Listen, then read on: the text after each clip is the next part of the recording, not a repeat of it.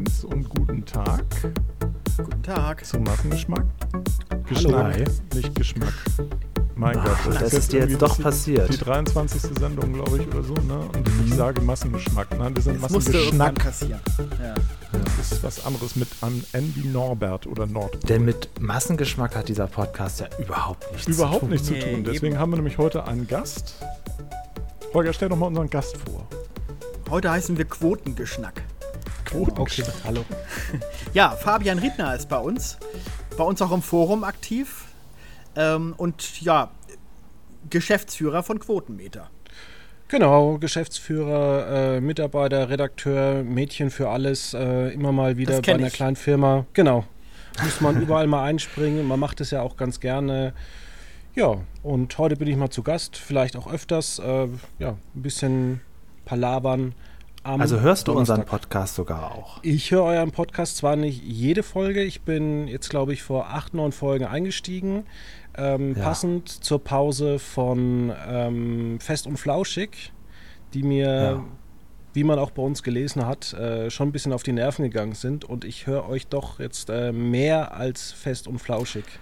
Also ich finde das sehr interessant, Das ist denn doch ein ich Kompliment. kenne ich kenn deine Stimme halt sehr, sehr gut. Mir geht es bei eurem Podcast immer so, ich höre nur das, wenn mich das Thema interessiert. Das ist so, dann so bei 60, 70 Prozent. Und ich gucke halt nicht so viele Filme und Serien. Ne? Aber wenn ihr so über das große Ganze sprecht, dann schon.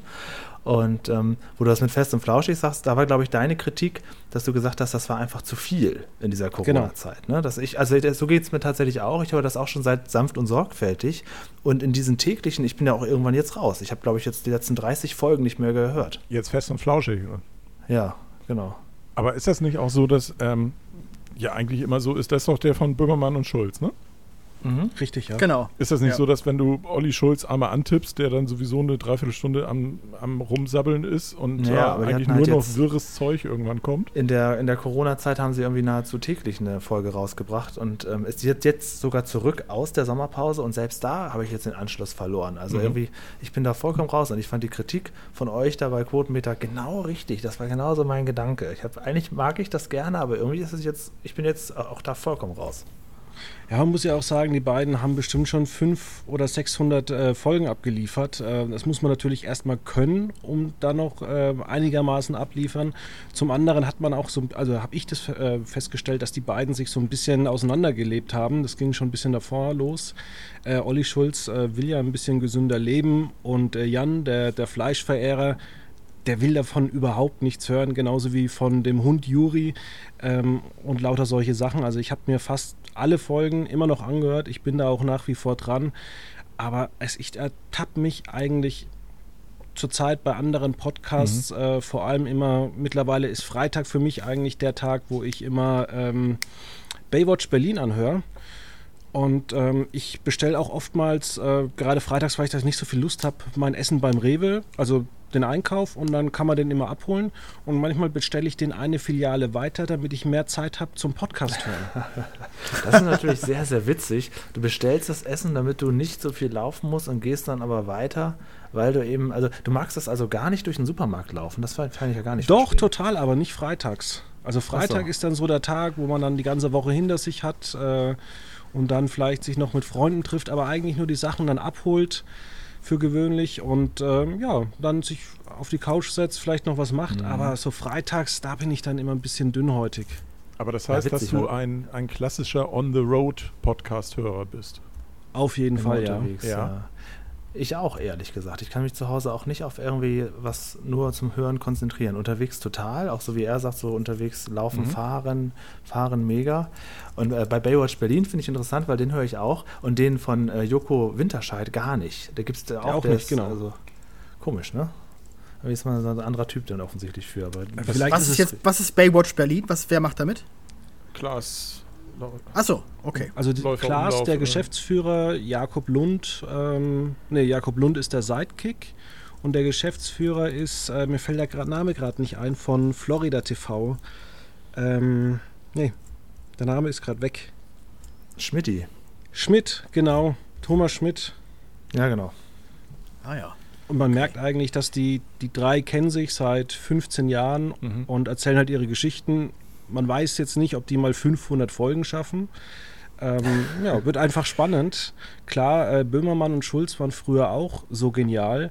Ich weiß halt einfach nicht, ob die sich einfach mal alles auserzählt haben, wie es halt vielleicht Ja, in, na, in der ne? Ehe irgendwann ist. Irgendwie schon. Am Anfang haben sie auch noch ein bisschen damit kokettiert, dass sie sich nichts mehr zu erzählen haben. Aber bei, bei Klaas finde ich so witzig und so schön, wenn er auch so alte Geschichten erzählt. Er erzählt ja manchmal so von Stefan Raab von früher und so. Und sowas ist ja voll, voll mein Interessengebiet. Und das, deswegen höre ich das gerne um diese. Er hat ja auch schon einfach alles erlebt und auch einen witzigen Humor. Das auf jeden Fall, ja. Und auch solche Geschichten dann, ähm, ich glaube, das war in der letzten oder vorletzten Folge, ist dann immer mal so äh, rausgeschippert, dass er ja eigentlich äh, sich wohl mal ein Porsche oder Maserati gekauft hat und das irgendwie das allen irgendwie auf die Nase gebunden hat, weil er so ein trockener Angeber ist, wie er gesagt hat. Mhm. Und euren Podcast, also es gibt ihn ja schon seit über 500 Folgen. Und äh, da habe ich erstmal gesehen, also, also ihr macht ja ein unheimliches Pensum mit eurem Podcast. Ne? Macht ihr das auch so ähnlich wie wir jetzt hier jede Woche treffen oder macht ihr das äh, sehr gemischt? Weil ihr habt ja immer auch unterschiedliche ja, Experten zu unterschiedlichen Themen. Kannst du uns da so ein bisschen mal so ein paar Tipps geben, wie man das ein bisschen professioneller noch, noch professioneller aufstellt? Ja, es sieht vielleicht bei uns immer nur so professionell aus. Also man überlegt sich dann irgendwann, wenn man natürlich jede Woche eine Sendung macht, äh, weil man hat ja eigentlich alles schon durchdiskutiert. Also ich habe mich schon sehr oft ertappt, wo ich dann auch mal so Brainstorming gemacht habe äh, über so ein gener generelles Thema und dann sich überlegt, naja, wen lade ich jetzt ein, äh, um überhaupt darüber zu reden? Und manchmal entstehen die besten Folgen äh, unter Voraussetzungen, wo man sich dann eigentlich so, so denkt, also das wird, glaube ich, gar nichts. Kommen wir überhaupt irgendwie so auf 30 Minuten und dann sitzen wir 50 Minuten da und quatschen halt noch so ein bisschen, ähm, ja. Also ich oute, Gegend. mich, ich oute mich ja mal als ignorant. Äh, Ich weiß ja nun gar nichts über euren Podcast, super vorbereitet. Ähm, oh, kannst du mich kurz abholen? Habt ihr ein festes Thema dann pro Sendung oder ähm, habt ihr, ein- ladet ihr immer einen Gast ein oder ab und zu einen Gast oder wie macht ihr das? Also ganz früher hatten wir immer äh, verschiedene Rubriken, hatten äh, zwei, drei Themen. Seit einigen Jahren eben äh, haben wir ein monothematisches Thema und seit Corona ähm, haben wir diese ganzen Rubriken, die wir hatten, so Kurznachricht, Top und Flop, Mhm. äh, TV-Tipp, alles rausgeworfen, weil Mhm. wir gesagt haben, wir sind ein Unterhaltungspodcast. Und gerade so während Corona ist es ja dann losgegangen mit nur irgendwelche Sachen werden abgesagt wegen Corona oder Corona dominiert das und haben dann eigentlich gesagt, wir machen so eine Top 5 Liste, ähnlich wie es es bei äh, Fest, auf, Fest und Flauschig gibt und wollten damit eben halt mehr unterhalten und mal gucken, ob wir irgendwann wieder zu diesen anderen Rubriken zurückgehen, aber es ist Aber eigentlich ihr hattet schon eher ganz so ein lustig. Sendungskonzept quasi. Genau, wir mit, treffen mit uns festen ähm, Rubriken und so und ähm, habt das jetzt Anfangs, also, genau. als, als Corona-Podcast oder äh, als äh, Lockdown-Variante irgendwie ein bisschen verlassen und sehr, seid mehr in eine Entertainment-Ecke gegangen, aber ähm, Ja, das eigentliche Thema findet ja immer noch statt. Mhm, ähm, okay. Und das ist eigentlich äh, jede Woche verschieden. Der eine oder andere Hörer weiß zum Beispiel, wir haben uns vor zwei Wochen über Big Brother, über Promi Big Brother unterhalten. Mhm. Und ich mag dieses Format überhaupt nicht. Und das ist halt zum Beispiel bei uns so ein Running Gag. Ich stelle mich der ganzen Szenerie, obwohl ich mit diesem Format nichts anfangen kann. Ich Mhm. gucke fast jedes äh, Trash-Format, aber Promi Big Brother, das finde ich einfach nicht unterhaltsam, nicht lustig und ich verstehe überhaupt nicht, dass ich dafür irgendjemand begeistern kann. Och, Es das- ist diesmal besonders da schlimm, finde ich. Da gibt es aber andere Meinungen Also, in meinem äh, Freundeskreis. Ich Ja. bin da schon seit längerer Zeit, also gerade bei äh, Trash TV etc. bin ich seit längerer Zeit schon raus. Aber ähm, Mhm. gerade bei Promi, äh, Promi Big Brother ist mir, also dank äh, Anja Rützel und Spiegel Online, äh, doch noch zumindest irgendwie ähm, der Einstieg insoweit klar, als dass ich denke, da ist ja nicht ein einziger Prominenter drin. Also von den Leuten, die da drin sind, habe ich noch nie was gehört. So, ja. Das ist, das ist, ich finde auch das, das Wort eigentlich blöd. Ähm, aber ich möchte jetzt doch gar nicht Promi Big Brother groß Nee, verteidigen. nee, klar. Ähm, äh, was ich toll finde an eurem Podcast, ist, dass ihr ähm, ja wirklich sehr verschiedene Sachen macht. Manchmal sprecht ihr über. Ich habe nur bei euch, zum Beispiel, nicht eine Folge von der neuen Schwiegertochter gesucht Staffel gesehen. Ich habe nur bei Holger mal so einen Bericht darüber gesehen und dann halt eure Analyse gehört. Bei manchen Themen, da reicht es einfach, euren Podcast zu hören, um so ein bisschen, ja, wie Dirk es immer gerne sagt, abgeholt zu werden. ähm, und dann ist man so, so im Thema drin und man weiß dann, ah ja, das ist jetzt nicht mehr so trashig wie früher, aber eigentlich dadurch auch langweiliger war eure Analyse da, also glaube ich. wird Das ganz aufgeschlaut, meinst du? Ja, ja, genau, genau. Und, Mhm. und manchmal redet ihr auch über Bundesliga oder irgendwelche Vielleicht sollte ich das auch mal hören, dann kann ich da zumindest beim, beim äh, bei allem, was das serielle Fernsehen betrifft. Ja, es geht halt irgendwie mitreden. immer um, um Fernsehen. Und ich mhm. bin ja auch ein Kind von früher. Ich gucke kein Fernsehen mehr, nicht mehr viel. Aber ihr macht immer noch so ein bisschen so, dass ihr lasst das Fernsehen so hochleben. Das ist auch so, so Ja, schön. wobei, ähm, ich suche natürlich auch, wenn ihr mal vorbeikommen wollt, immer wieder gerne. Ich suche auch mal Leute, mit denen ich mich über gutes Fernsehen unterhalten kann. Mhm. Also äh, fiktionale Formate, äh, da suche ich immer nach Gesprächspartnern, weil es tatsächlich durch diese ganze Serienwelle so extrem geworden ist, dass äh, natürlich die Leute irgendwo bei Netflix sich ihre Sachen angucken, bei mhm. Amazon Prime. Aber wirklich junge Leute oder ja in meinem Alter Leute zu finden, die sich vielleicht mal äh, über Watchmen, was bei Sky eben gelaufen mhm. ist, zu unterhalten. Also da suche ich mich seit einem halben Jahr eigentlich wund. Ja, schade. Da kann ich, das ist genau eine der wenigen Serien, die ich zu dich nicht sagen kann, weil genau Sky die, der also ziemlich der einzige Dienst ist, den ich nicht abonniert habe. Sky ist aus der Mode. Also, ansonsten, ich bin ja, ich bin ja einer der wenigen Apple äh, Apple Plus Schauer tatsächlich und bin ja auch sehr überrascht, was für hochwertige Serien die tatsächlich da bieten. Aber ähm, Sky bin ich vor Jahren mal raus und äh, wie wir neulich schon beim Podcast hatten, äh, nach der äh, durchaus komplexen Kündigungsarie äh, habe ich mich da auch nicht wieder hingetraut bisher. Wobei Sky ja Also Julian und ich können über altes Fernsehen sehr viel erzählen. Das wäre oh unser ja. Thema, glaube ich. Oh ja, absolut. Game Wobei bei mir sind es eher noch die 70er, bei ihm sind es eher die 90er, würde ich sagen. Genau, Game Shows, Daily Soaps, äh, Zeichentrickserien, da bin ich doch immer am Start sozusagen. Aber ja, ihr redet ja mehr so über aktuelle Entwicklungen. Ihr holt ja auch die Quoten immer gerne mit rein und äh, seid mehr so am Puls der Zeit, ne? Genau, das ist auf jeden Fall äh, klar.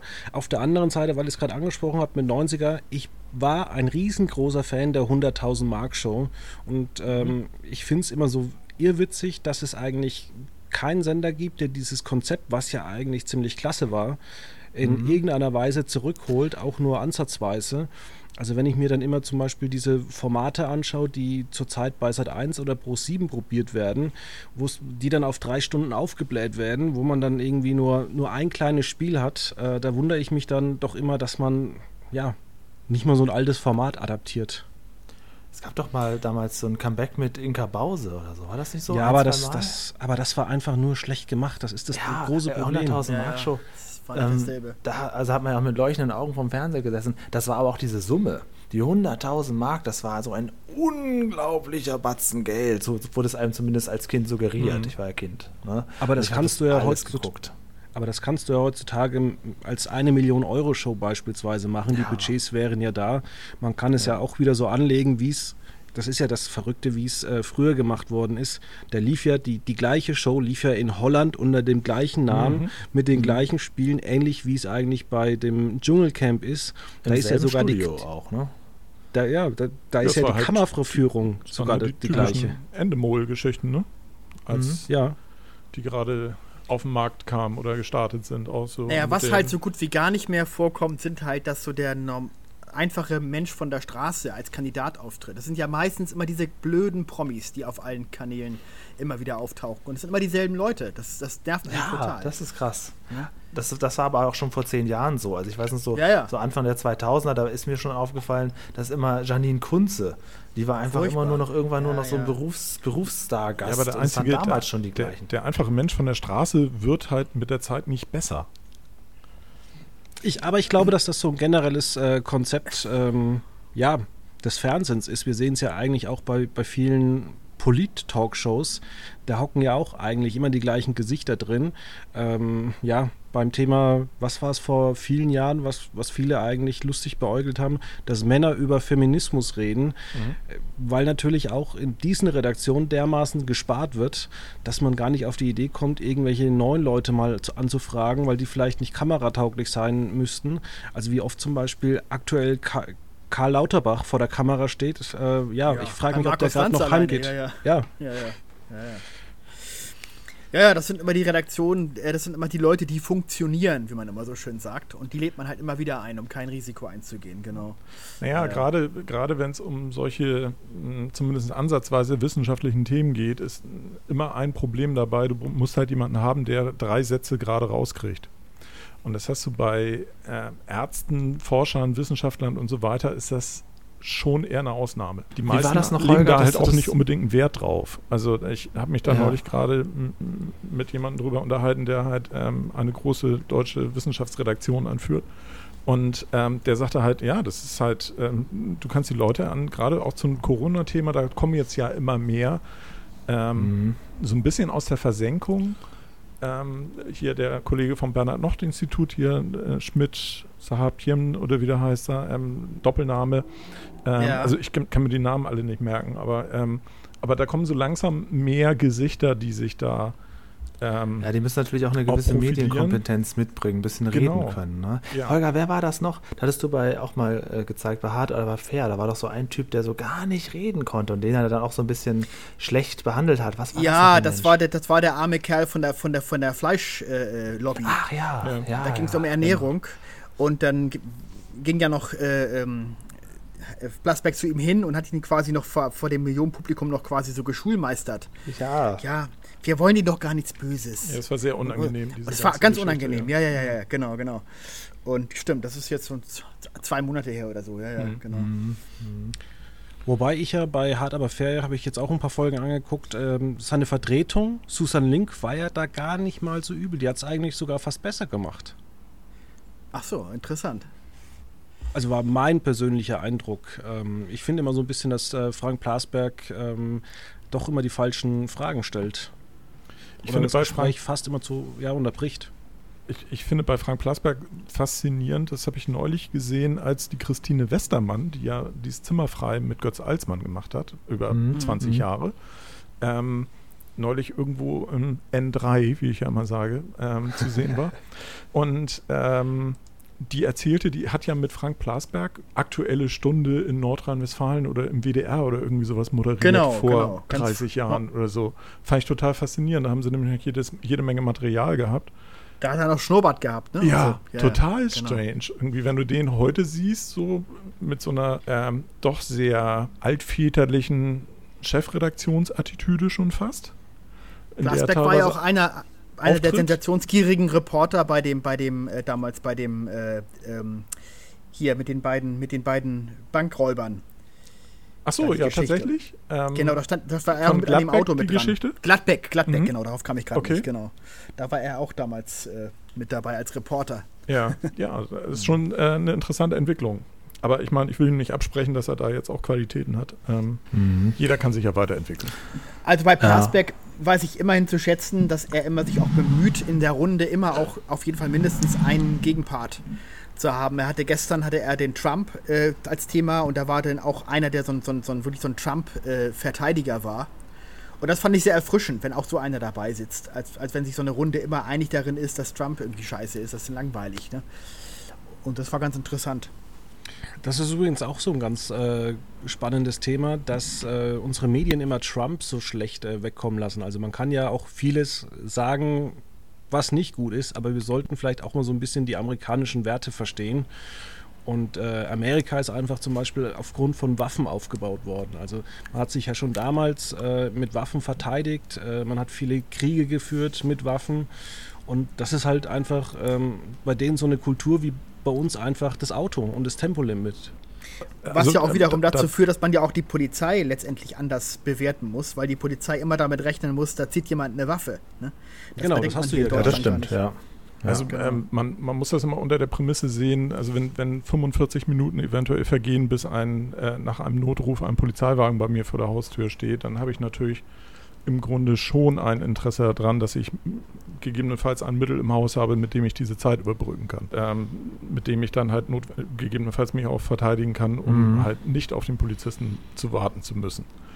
Ähm, aber auch da sieht man ja, Trump ist ja ein großer Fan der NRA, weil die NRA ihn massiv unterstützt hat. Die NRA wird aber gerade halt ja massiv angegangen vom äh, Southern District of New York wegen ähm, Bestechungsskandalen und Geldveruntreuung und was weiß ich nicht. Und die amerikanische Waffenlobby, die es ja so eigentlich gar nicht gibt. Es gibt jede Menge Leute, die sagen, ja, ich habe gerne eine Schusswaffe, ich habe da auch Spaß dran, ich schieße auch gern und so weiter. Aber mit der NRA bleibt mir bloß vom, vom Leib, weil also die Riesenunterstützung, die sie noch vor 15, 20 Jahren hatten, die haben sie heute auch nicht mehr. Und ähm, das Land ist halt insgesamt sehr strange aufgeteilt. Also ähm, wie du schon richtig sagst, ähm, man muss das immer auch ein bisschen durch so eine amerikanische Brille sehen, aber auch wenn ich amerikanische Medien konsumiere, ich, beziehungsweise mich mit Menschen aus den USA unterhalte, äh, was durchaus vorkommt, man meine Tante wohnt da, mein Cousin ist äh, Polizist in New Jersey. Da sieht man schon, dass die vieles anders sehen als wir. Die sind nicht ganz so einseitig in der Meinung, ne? Also, ja, doch schon. Ja? Ja, und inzwischen ähm, muss man auch sagen, auch da sind halt sehr viele Leute, die sagen, ja, nee, Trump ist, kannst vergessen. Also der Typ ist, der geht gar nicht. Aber er ist unser Mann und solange wir damit den, den Liberals einen auswischen, mhm. Mhm. kommt uns das entgegen. Also lass ihn trollen. Ist scheißegal. Mhm. Also was in der Tat gut ist, wenn man immer wenigstens eine Gegenmeinung in irgendeiner Runde hat, damit überhaupt mal so eine Art von Diskussion stattfinden kann. Aber dieses ähm, alles nur gegen Trump und alles schlecht reden, das merke ich immer, wenn irgendwelche ja, 16-Jährigen, nicht, dass ich mich mit 16-Jährigen abgeben würde, aber wenn ich irgendwo sehen würde, da wären jetzt 16-Jährige, äh, die gar keine Ahnung von Politik haben, gar nichts wissen, aber sofort die, der Meinung sind, ja, Trump ist scheiße und das gar nicht begründen können, sondern es einfach nur so eingebläut haben, das finde ich krass und das ist, glaube ich, auch das, was, was Fabian ja, also, mit dieser äh, Einseitigkeit, oder? Muss man fairerweise sagen, bei, ja, bei im, Fall. Im, im, Falle von Herrn Trump kann man schon sagen, dass äh, die Pauschalaussage, Trump ist scheiße, zu 100 Prozent zutrifft. ähm, also man sollte doch wissen, soll doch wenigstens wissen, ja, warum. Also der, der, der Mann haut, der haut wirklich im Stundentakt ja einen Bolzen nach dem anderen raus. Aber die Frage ist, wird er wiedergewählt? Und die Wahrscheinlichkeit ist nicht unmöglich. Nein, natürlich ja, klar. Natürlich nicht. Nee, nee. Also äh, im Moment tun sie ja auch alles. Es ist ja auch jetzt gestern, ähm, der Postmaster General ist ja in einem Untersuchungsausschuss vernommen worden und da hat ja ein republikanischer Vertreter ihn nicht vernommen, sondern ihn nur die ganze Zeit gepriesen. Ähm, und der hat halt auch gesagt, also ähm, der hat halt im Prinzip dargelegt, wie die Republikaner das sehen. Die Republikaner sehen das so, dass an den normalen Polls ähm, am Wahltag Trump eventuell gewinnen wird weil die äh, meisten Republikaner wahrscheinlich zur Wahl gehen werden und ähm, auch in den entsprechenden Bundesstaaten und Bezirken, in denen ähm, die Republikaner stark sind, halt dann dementsprechend auch die äh, Wahllokale zahlreich sind, als dass du da auch nicht wirklich eventuell den gesamten Tag anstehen musst. Das kann durchaus sein, aber sie haben halt Angst vor der Briefwahl sie befürchten, dass ganz viele Menschen halt ähm, ihn nicht wählen werden und das aber halt auf dem Briefwege tun werden. Deswegen tun sie im Moment halt alles, um das irgendwie zu verzögern und was weiß ich nicht. Trump geht es eigentlich nur darum, dass er am Wahltag verkünden kann, also hier nach den momentanen Auszählungen bin ich Sieger.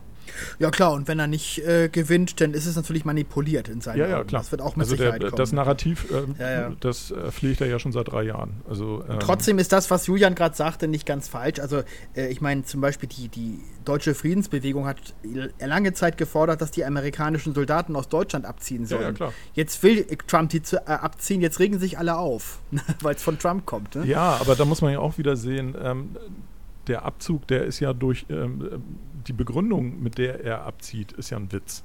Ja, ähm, er sicherlich. hat keine Begründung. Aber sie ziehen ähm, ab, so. Ja, gut. Also ja, wenn du, das wenn du das Ergebnis betrachtest, sind natürlich so zwei, drei Sachen, die er richtig gemacht hat. Hm. Oder auch, dass, glaube, dass, dass, dass, ja. dass, er sich mit Kim Jong-un, den Nordkorea, dass er sich mit dem persönlich getroffen hat. Das fand ich auch eine ne, ne super Geschichte, weil ich glaube, dass er da sehr viel Dampf aus dem Kessel mitgenommen hat. Mit Nordkorea. Außerdem muss oder man jetzt ja sagen, auch das, oder ja. dass er vermittelt hat zwischen äh, Israel und den Vereinigten Arabischen Emiraten. Das gab es ja auch jetzt gerade Verhandlungen zum ersten Mal, Friedensverhandlungen, was es ja auch vorher lange Zeit nicht gegeben hat. Ja, aber ich warte immer noch auf den Friedensplan von Jared Kushner, der eigentlich seit zwei Jahren ja bereits vorliegen sollte. Ja. Äh, und der ja der beste Friedens Friedensplan aller Zeiten ist. Kommt da was? Wir werden es sehen. Naja, gut. Sorry, wir sind mal wieder abgewichen. Ähm, Tja, Fabian, ab, da wolltest du ganz locker, Richtung Herrn Trump. wie sonst auch, über Fernsehen plaudern und ein bisschen in der stärksten politischen Diskussion, die der Massengeschmack ja, hier vorweisen konnte. So ist es meistens. So ist es, ist es tatsächlich. Äh, darf ich noch eine Frage zum, zum ähm, Quotenmeter-Podcast stellen? Ja, gerne. So, wie es die Art eines Interviews ist, dann schwanken wir wieder zu irgendwas anderem. Ähm, wenn ich auf Spotify gucke, dann kommt man nur so ins Jahr 2018 zurück. Da liegen aber noch mindestens 450 Folgen davor. Diesen Podcast gibt es also schon sehr, sehr, sehr, sehr lange. Seit wann bist du dabei und kannst du dich noch erinnern, wie das Ganze entstanden ist? Ja, also zum einen ähm, gibt es die Folgen bei Spotify erst seit 2018, weil unser Hoster von einer anderen Firma. Der hat ziemlich viele Files verloren und ich hatte nur die Files, oder wir hatten dann nur noch die Files, die ich hatte, weil ich alles bei mir immer schon gespeichert habe auf zig Festplatten und deswegen konnte ich alle wieder zur Verfügung stellen. Wir wollten mal alle Dateien zur Verfügung, also wieder hochladen. Es gibt einfach viele nicht mehr. Und das Ganze hat mal angefangen im Jahr 2008, 2009. Ähm, und da haben wir auch Testausgaben einfach mal produziert. Und ähm, ja, es ist dann halt ähm, eine ganz kleine, gemütliche Runde eben äh, entstanden mit, ja, früh, früher hatten wir viele Probleme. Äh, sind manchmal auch Dateien verloren gegangen, direkt beim, beim Aufzeichnen. Wir hatten früher noch keinen Mischpult, wie wir es jetzt gemacht haben, dass immer ein Mischpult dazwischen geschalten wird. Ich habe dann immer direkt mein Audacity und Audition offen, zeichne alles mhm. gleich auf, kann es direkt schneiden. Wenn wir das Freitag aufzeichnen, dann dauert eigentlich das zu bearbeiten nur fünf Minuten. Äh, um es dann auch hochzuladen auf die zwei unterschiedlichen Surfer, die wir da angemietet haben. Mhm. Ja, ist deutlich Was entspannter inzwischen. Und vor allen Dingen auch viel, viel cooler von der Qualität. Also früher, da klang das wirklich noch so bei euch, als wenn sich fünf Kumpels zum Skypen treffen und der eine rauscht ein bisschen, der andere knackt und der nächste klingt hervorragend. Und jetzt ist das alles sehr eingegroovt, ne? Zum Teil. Aber wir machen immer noch Witze, dass manchmal die Leitung nicht so gut ist. Und äh, man hört auch manchmal einen Gast nicht ganz so gut. Und äh, dann mhm. antworte ich halt auf die Frage, obwohl ich eigentlich gerade nichts verstanden habe sowas gibt es halt auch immer, um den ganzen Prozess ähm, ja, so ein bisschen zu beschleunigen. Und wir haben auch immer mal die Titelmelodie gewechselt. Wir hatten vor, vor eineinhalb Jahren die Möglichkeit, ähm, die Titelmelodie von der Bachelorette 2016 zu bekommen für einen günstigen Be Beitrag. Und das ah. haben wir dann gemacht. Und die ist bis heute geblieben. die ist jetzt bis heute geblieben. Mal gucken, wie lange die noch bleiben wird. Das ist dieses genau, das ist genau. interessant. Genau. Ja. Wann war die erste Folge? Ja, die genau. letzte Folge. Gute Frage. Die, die erste, erste, die erste. Die erste Folge war im Jahr 2009 müsste die gewesen sein. Wow, Respekt. Nicht schlecht. Und jetzt noch eine absolute Expertenfrage. Ähm, was hat es mit dem großen Umbruch von 2013 auf sich, woraus der wirklich ganz, ganz furchtbare Podcast Coopers Café entstanden ist? Weil ähm, da gibt es ja, ja irgendwie so einen ganzen Haufen an Leuten, die bei euch mitgemacht haben und die dann gesammelt ausgestiegen sind. So habe ich das zumindest damals irgendwie mitbekommen. Und die dann ein Parallelprojekt starten und das auch bis heute noch machen, was aber wirklich also überhaupt nicht zu vergleichen ist. Kann man dazu was sagen oder ist das ein ganz großes Wespennest? Julian sagt Expertenfrage, ähm, andere das war eine sehr spezielle Frage. Nerdfrage hier. Nein, das ja. ist, da, da, kann man ja, da kann man ja sieben Jahre später also, mal offen darüber reden. Dirk, und Dirk, wenn, guck mal, stell dir mal vor, Dirk, wir machen den Massengeschnack. Ne? Alles gut. Und von einem Tag auf den anderen steigt das ganze Team aus und macht seinen eigenen Parallelpodcast, der aber viel, viel schlechter ist und macht ist, den aber bis heute weiter. Ist nicht so unwahrscheinlich, ja? allerdings das Schlechtere. Das würde ich so nicht Ja, genau. Achso, nee, wenn du was eigenes startest, natürlich, das ist dann die Spitze. Das ist richtig. Also das muss also war das ein großer Krach oder, oder was, wie stehst du heute? Hast du Coopers Café abonniert? Nee, ich habe es nicht abonniert, weil ähm, ich tatsächlich ähm, solche langen Podcasts, wie die Kollegen manchmal produzieren, äh, wir haben auch manchmal die Oscars äh, von Antje und Sydney und noch einen weiteren Filmexperten, die gehen dann teilweise zwei Stunden.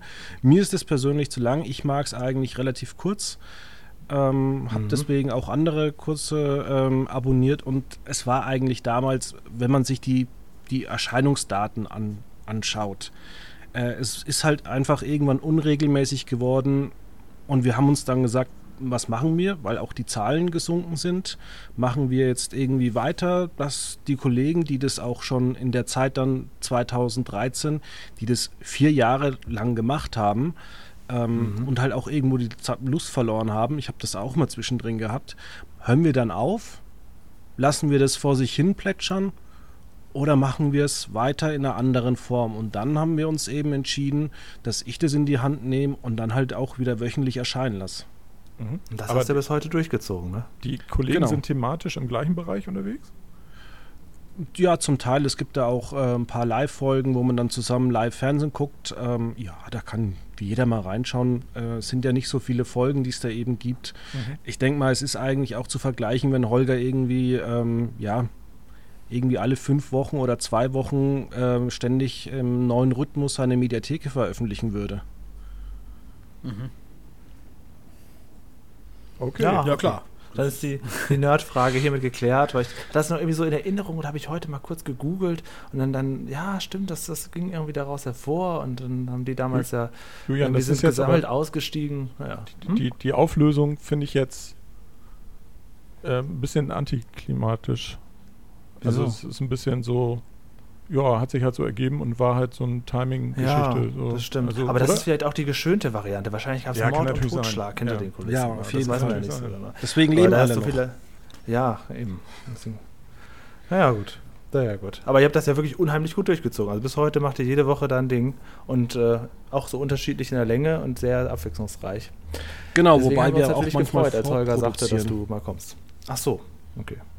Also es gibt auch so Tage, da, da produzieren wir vor. Gerade in der Weihnachtszeit wird eben schon durchgerechnet, also wie man es dann eben macht. Und dann entstehen zum Beispiel die Weihnachtsfolgen schon zwei Wochen eigentlich vorher und man baut halt dann schon Running Gags ein ähm, und muss halt auch in den nächsten Folgen darauf hinarbeiten, dass das auch so alles klappt. Mhm. Ja. Dirk, Wie lang seid ihr denn Weißt du- jeweils so pro. Folge? Wie bitte? Wie lang seid ihr jeweils so pro Folge? Also das Ziel ist immer mindestens 30 Minuten. Und ähm, dann haben wir eben diese Rubrik der großen fünf äh, oder der Top 5. Und damit kann man eigentlich dann immer noch ein bisschen Zeit schinden, wenn das Thema halt wirklich sehr, sehr dünn ist. Mhm. Also seid ihr so irgendwo so bei 30 bis 45 Minuten oder so? Genau. Dirk, Dirk. Ja, ja. ja weißt du, was Julian? wir auch machen könnten? Was denn? Eine äh, Weihnachtsfolge. Ich habe nämlich gestern hier im Norma Supermarkt Spekulatius gesehen, Zimtsterne gesehen. Also Ich du meine, möchtest jetzt August. eine Weihnachtsfolge machen? Also nee, man könnte das heute, jetzt sondern ohne weiteres jetzt, schon. also generell nächsten- könnte man den schon mal vorproduzieren. Mhm. Ich wollte das als, als Überleitung nehmen, um mal mich darüber aufzuregen, dass jetzt bereits, jetzt bereits schon Weihnachtsprodukte überall zu kaufen Ja, aber mit August ist doch normal, oder? Ja, aber das ist ein Unding. Vielleicht gibt es da Also- sogar auch einen Wunsch im Rahmen de unseres Adventsnachts-Adventskalenders bezüglich Massengeschnack. Das kann ja sein. Das können wir ja mal so in den Raum stellen. ähm, aber, aber Julian, äh, ich kenne zwei oder drei Leute tatsächlich, die steif und fest behaupten, dass die Spekulatius und so weiter im August deutlich besser schmecken als im Dezember. Naja, dann äh, werde ich das, dann werde ich hier morgen eine weitere Weidung präsentieren. Weil sie Also frischer verpackt sind, oder was? Ja, weil sie frischer sind und auch wohl Ja. wegen, wegen Wärme und so weiter dann doch irgendwie ein besseres so. Aroma haben als im, im kalten Winter. Ah, Kann sein, ja. Ich, ich kann es zu was anderem bestätigen, aber ähm, ja, das ist auch so ähm, aus unserem alten Büro. Wir waren früher in Würzburg ähm, direkt im sehr, sehr alten Autohaus im zweiten Stock. Und da ist es mir mal, oder ist es mir jedes Jahr äh, passiert, dass meine Cola schlecht geworden ist. Mhm. Eben dadurch, weil es so heiß war. Mhm. Und äh, umgekippte Cola schmeckt wirklich wahnsinnig eklig. Ja, bei Cola ist auch interessant. Ähm, wir haben ja hier im Kühlschrank zwei äh, Größen, nämlich 0,2 und 0,3. Und da gibt es ja auch natürlich auch noch Literflaschen und 2 Liter Flaschen. Und es gibt ja viele Leute, die sagen, die Cola aus der kleinen Flasche würde am besten schmecken. Mario auch, oder? Mario schwört Genau, drauf, und das ist auch tatsächlich was dran, weil mir mein Getränkehändler mal erzählt hat, dass in den Industrieanlagen in jede Flasche, egal welche Größe, die gleiche Menge Kohlensäure reingepumpt wird. Sprich, also in den 2-Liter-Flaschen hast du weniger Kohlensäure sozusagen äh, an, an, an Menge als in einer kleinen Flasche. Und deswegen schmecken die kleinen Flaschen äh, erfrischender als die großen. Ah ja. Tja, Das Ich hatte mal einen Bekannten bei Coca-Cola, der hat mir das aber nicht erzählt. achso. Der hat das Gegenteil behauptet, oder wie? Nee, darüber haben wir tatsächlich nie gesprochen, aber der Ach so, hat mir okay. zum Beispiel erklärt, äh, warum Coca-Cola. Also warum Coca-Cola beispielsweise- Erklärt, wie man auf den Mond fliegt. Nein, aber der hat äh, tatsächlich dann mir erklärt, warum Coca-Cola beispielsweise die ganzen Hard-PET-Flaschen abgeschafft hat und äh, nur noch diese Leicht-PET-Flaschen anbietet. Warum? Und da ist es eben so, ähm, dass man viel weniger Laster innerhalb von Deutschland durch die Gegend fahren lassen muss, wenn man das Zeug einfach schreddert ähm, und dann, ja, auf so, so, einen- ja, einen Laster. Mhm. Und, ja. Mhm. Und ist es denn Achso, auch so, klar, okay. Hm. Holger, was du deinen Getränkehändler auch nochmal fragen kannst, die ganz, ganz klare Streitfrage, schmeckt es denn aus dem Glas besser oder aus einer Plastikflasche? Ja, Du meinst ist, jetzt Glasflasche oder Plastikflasche? Persönlicher Geschmack, ne? Ja. Ja, aber das, das sagt doch alle immer, das muss aus dem Glas sein und auf keinen Fall aus der Dose und so weiter. Andere wiederum sagen, ja, aus der Dose schmeckt es mir am besten. Es müsste eigentlich aus der Dose am besten schmecken. So. Weil das nämlich ähnlich wie beim Bier ist, dass durch das Glas oder auch durch das Plastik, also durch das Plastik kann der Plastik ähm, ja, in die Cola sich lösen. Beim Glas Mhm. äh, kann sich der Geschmack eben auch verändern durch das Sonnenlicht. Deswegen sagen viele zum Beispiel, ein Bier schmeckt am besten entweder aus der Dose oder aus dem Fass. Tja. Das Problem ist, gerade wenn sich so Feinschmecker unterhalten und sagen, ja, mir schmeckt nur die Original Coca-Cola. Mein Geschmack ist über die letzten 30 Jahre so versaut. Mir, ich trinke immer die billigste Plörre. Ich merke das alles nicht mehr. Ich kann es mir auch die von Aldi geben mit Zero.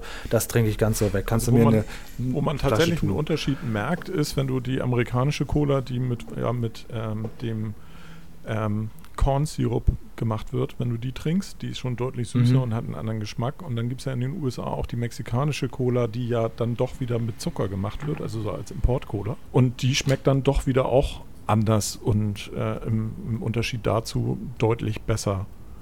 Mhm. Und hier also ich, also tatsächlich, ich habe über sehr viele Jahre Coca-Cola getrunken, bin jetzt aber seit, ich glaube, fünf oder sechs Jahren, glaube ich, bei Fritz Cola gelandet aus den Glasflaschen Mhm. und trinke eigentlich auch nur die, wenn ich Cola trinke. aber du bist Und- immer noch nicht bei der Variante von Lidl zum Beispiel. Da bin ich ja. Ich bin ja bei den billigsten der Varianten. Außer Vanilla Coke. Ich gehöre auch zu den fünf Leuten Deutschlands, die Vanilla Coke gern trinken. Okay, Julian, alles klar. Ich glaube, wir Das brechen das ne? Gespräch an dieser Stelle ab. Ja. Vanilla. Coke, du bist aber, das ist aber auch Ja. wirklich ganz schräg. Die ist aber, doch, du trinkst, äh, hast den Geschmack beim Trinken einer normalen Cola, nichts ist, ne? Und dann setzt du ab und dann denkst du, boah, Vanillepudding. So.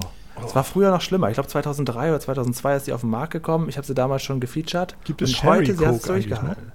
Ja, klar. Gibt's noch? Ja, klar. Habe ich Aber logisch. ehrlich gesagt seit Jahren nicht gesehen, aber ähm, Hab ich auch nicht mehr auch gesehen, nicht drauf. Also, Doch, doch, das gibt's auch. Äh, Cherry Coke Zero. Da kannst du auch mit der Zeit gehen. um Gottes Willen.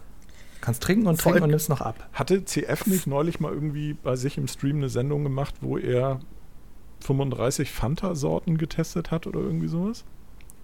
Ja, zumindest äh, äh, Limonade, Orangenlimonade. Da war Fanta auch dabei, ja, genau. Ja, aber er, Oder? er hatte mir irgendwie erzählt, off, also off-stream hatte er mir irgendwie erzählt, dass es ähm, ganz viele Fanta-Varianten gibt und allein in Japan irgendwie 15 verschiedene Fanta-Varianten. Ja, ja. Und es gibt, glaube ich, eine Firma, die importiert diese ganzen Fanta-Varianten Mhm, genau. zurzeit nach Deutschland Genau. und da kommt einfach nur ein Aufkleber drauf. Okay. Och. Und Volker hatte vor kurzem mal hier eine Cola mitgebracht, die war durchsichtig, wie wie Selta. Das gibt's, das gibt's auch. Gab's die schmeckt aber genauso wie normale. Cola. Das, das hat. Pepsi mal Aber- gehabt. Hat aber das finde ich das komisch. Das ist doch komisch vom, vom, vom, vom optischen her, oder? Ja. Weiß ich nicht. Pepsi Ich glaube, mal Pepsi, Pepsi hieß Clear. das. Ja, ach so, Clear oder Crystal? Äh, Oder Crystal, Clear, Crystal, kann ne? auch sein. Crystal war es, glaube ich. äh, Ja. Pepsi Crystal, sag mal was, ja. Das war Ja, aber, da das lebte Auge, Michael Jackson, glaube ich, noch zu der Zeit. Also, ähm, Da war der sogar noch richtig auf der Bravo drauf.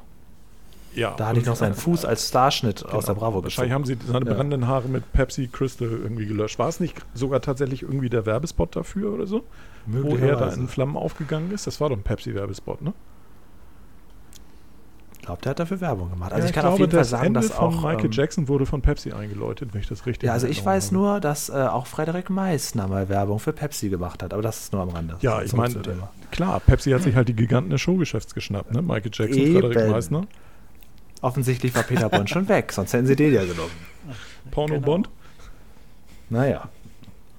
Magst du sowas auch, äh, Fabian? Game, Game Shows? Das ist auch, also normale, klassische Daily Game Shows? Kann man dich da. Gute Game fünf mal Shows. fünf? Fünf mal fünf zum Beispiel? Fünf, war das nicht fünf gegen fünf? Ja, Gab's okay. auch, ja. Gab's auch. Also fünf mal fünf. 5 äh, gegen weiß ich 5 jetzt nicht. ist der Nachfolger von Familienduell.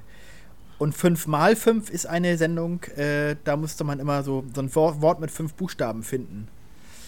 Über fünf Versuche in so, in so einem Kasten. Also ich weiß noch, dass ich in meiner Jugend immer Familienduell ähm, Mhm. angeschaut habe, wenn wir Ferien hatten. Mhm. Äh, das kam, glaube ich, immer vor Punkt 12. Mhm. Mit Werner Schunze Genau, Erde. Genau.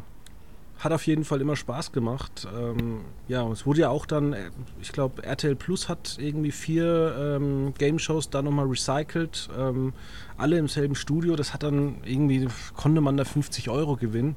Hat dann irgendwie auch nicht äh, so richtig Spaß gemacht. Das war 2016. Äh, das, da war ich dreimal, weil ich ja so ein großer Glücksrad-Fan bin, bei der Glücksrad-Variante mit Jan Hahn. Äh, also insgesamt bei sechs Shows oder so. Und das war tatsächlich alles genau auf der gleichen Bühne. Ne? Das war so eine so Massen, Massen-Revival. Mhm. Das meinst du, ne?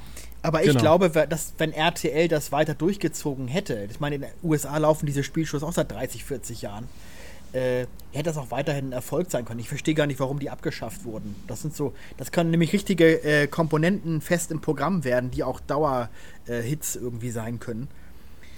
Ja, Und ich finde gerade bei, bei, ja, bei Wer Preis ja. ist heiß, muss ich ja sagen, habe ich ja schon mal, glaube ich, irgendwann gesagt, ich fand, dass Wolfram Kohns es besser gemacht hat als Harry ja, Reinfort. Ich auch. Also das, ich das auch. war eine richtig gute Neuauflage. Also man muss sie nur bei RTL eben machen. RTL Plus guckt, guckt ja keine Sau, das findet ja keiner. Ne, das ist das Problem. Also es ist ja so, dass in Deutschland äh, kann man keinen Sender groß machen mit neuen Sachen. Hat bei ZDF Neo nicht funktioniert, hat bei Six nicht funktioniert. Man braucht eben die alten bekannten Marken und muss die ja. neuen Sachen eben bei den großen Sendern laufen lassen. Und wenn man sich mal überlegt, äh, vor 20 Jahren bei den Gerichtsshows, ja, hätte einer gedacht, dass man die so 100.000 Mal theoretisch wiederholen kann. Also da wird ja Geld erwirtschaftet. Das hat ja damals keiner in Erwägung gezogen, dass es sogar heute noch Leute freiwillig angucken. Bei RTL Plus besteht das doch bis immer noch aus Gerichtsshows das ganze Tagesprogramm. Ja, ne? natürlich. Das ist ja das Erschreckliche. Es gibt ja so viele Alternativen und die Leute gucken sich Gerichtsshows an. Ja. Ich habe auch irgendwann mal, lief auch mal Barbara Salesch nochmal wieder irgendwie, hat eins Gold oder irgendwas. Da haben sie ja jetzt trotzdem, haben sie, das war ja damals noch im 4 zu 3 Format gedreht, haben sie das halt ran, rangezoomt, das Bild, damit das 16 zu 9 ist. Ah. Und das siehst du teilweise mhm. auch, dann ist oben der Kopf ein Stück abgeschnitten und so denkst du so, um naja. Aber du bist trotzdem dran geblieben, oder? Hast trotzdem geguckt. ja, fünf Minuten und dann ja. hat es gereicht. Genau. Was, was ich vorhin sagen wollte, ich habe vor, glaube ich, einem Jahr oder so mal irgendwie eine ältere Folge ähm, von Werner Schulze-Erdel Familienduell gesehen und dachte da auch so, ja, so richtig gut gealtert ist das auch nicht. Das war schon teilweise ein bisschen grenzwertig, auch in den Witzen und so schwierig. Ach, wir haben ja im Live-Kommentar jetzt gerade geguckt, äh, Julian ja. und ich, und wir, ich glaube, wir fanden es ganz gut, oder? Mir hat es nach ja, wie vor gefallen. Also das, du merkst, da sieht halt so ein bisschen so am, am, im Outfit die 90er, aber äh, nee, das eigentlich waren die Game Shows dafür bekannt, dass es immer, immer relativ gleich war. Und die Spiele kann man, glaube ich, echt noch gut spielen. Bei RTL Plus war halt wirklich das, das sah ein bisschen zu billig aus, zu austauschbar. Mhm. Ähm, ja, Inka Bause, Jan Hahn, war das, das waren so zwei, drei Besetzungen drin, wo du denkst, ach, das, das, den Lambi fand ich gar nicht schlecht bei Jeopardy. Aber sonst, ja, war schwierig. Ne? Aber bei Wolfram ja. Kohns und ähm, also Preis heiß kam, glaube ich, im letzten, in der letzten Staffel dazu. Das haben sie ganz gut gemacht. Aber es war, glaube ich, auch einfach, hat sich nicht rentiert wahrscheinlich, ne? Ja, du hast auch, wie, ja. du, wie schon Fabian sagte vorhin, oder wer war das war, an den Preisen gemerkt, dass das halt nicht so ein Riesending ist. Damals haben da äh, vormittags um elf auch schon zwei Millionen geguckt oder sowas, keine Ahnung wie viele. Äh, das weiß Fabian wahrscheinlich besser, äh, da konntest du natürlich Riesenpreise, Riesensponsoren ja, ja. an Land ziehen. Ne? Ja. Das geht halt bei RTL also Plus nicht in so einem versteckten Sender, den irgendwie. Ich weiß noch, dass du. Wie viel gucken? Dass, dass du beim Glücksrad dann in der Bonusrunde, in der Bonusrunde, ja, es spielen ja alle darum, dass sie in die Bonusrunde kommen, mhm. da konntest du in so einem Umschlag 250 Euro gewinnen. Das hast du vorher mit zwei Drehs schon gehabt. Also das ist schon erstaunlich gewesen. Und bei Preis heiß hatten sie, glaube ich, auch so, so, so Gagpreise, Betonmischer und so weiter. Also ganz komisch. Ja, stimmt, ja, ja. Das kam noch dazu, ja, ja. erschwerend hinzu. Ja klar, Glücksrad lief damals im Abendprogramm von Sat 1. Also da überleg mal, das was da für Preise Galas. waren. Ja. Samstagabend mit David Hasselhoff und so weiter, ja. Joy Fleming hat die hat gesungen, ne? Mhm. Genau. Das war auch mal ein Highlight. Ja. Ja, aber wer Meine Mutter hat das gern zum Beispiel. Ja, bitte. Wer wird Millionär ist zum Beispiel so ein Format, was super gealtert ist. Ähm, mhm. Man hat sich noch vor fünf, sechs Jahren überlegen müssen, äh, wird das Format vielleicht abgesetzt? Jetzt hat es immer noch so gute Quoten. Und wenn man weiß, was die Produktion kostet inzwischen, weil das Studio, die ganzen Elemente sind ja schon seit 18 Jahren abbezahlt. Mhm. Ähm, es ist ja eigentlich eine der, eine der günstigsten RTL-Produktionen inzwischen. Mhm. mhm. Aber ist das nicht noch, so, dass da die inzwischen ja einen sehr hohen Skurrilitätsfaktor bei den Kandidaten wünschen? Irgendwie ja, am Anfang Meinung, wird ja immer bei jedem so eine, so, eine, so eine kleine Geschichte wird ja immer ja, irgendwie gesagt. Ich so der im, im hat seine Schwiegermutter im Teich versenkt und der hat dies gemacht, der hat das gemacht. Das gab es ja früher nicht. Früher war das ja tatsächlich mal so, glaube ich, ganz zu Beginn, dass es nur über Telefoncasting lief, ne? Und dann mhm. wurden die Leute auch schon genommen. Das haben sie irgendwann geändert, ja.